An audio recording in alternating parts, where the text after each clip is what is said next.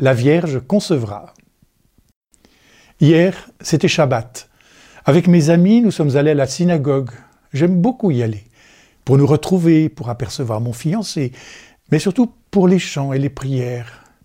J'aime beaucoup les lectures aussi, me retrouver dans les histoires de nos aïeux, ça me fait rêver.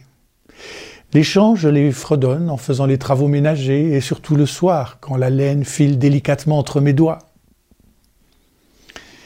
Hier, la lecture a particulièrement retenu mon attention. Je, ne sais pas pourquoi, c'était un texte du prophète Isaïe.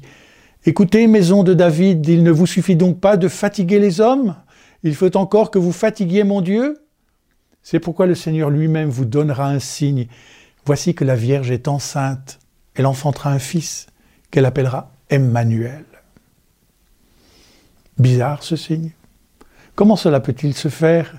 Une Vierge enceinte? C'est vrai que rien n'est impossible à Dieu.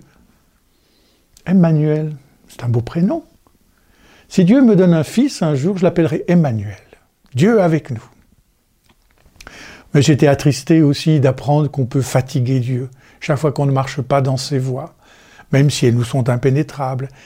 Alors, dans mon cœur, j'ai promis de ne plus fatiguer Dieu et j'ai fait le vœu secret d'être toujours sa servante.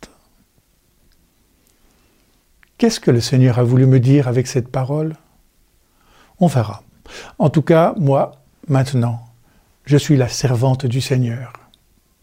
J'espère que mon fiancé n'en sera pas jaloux.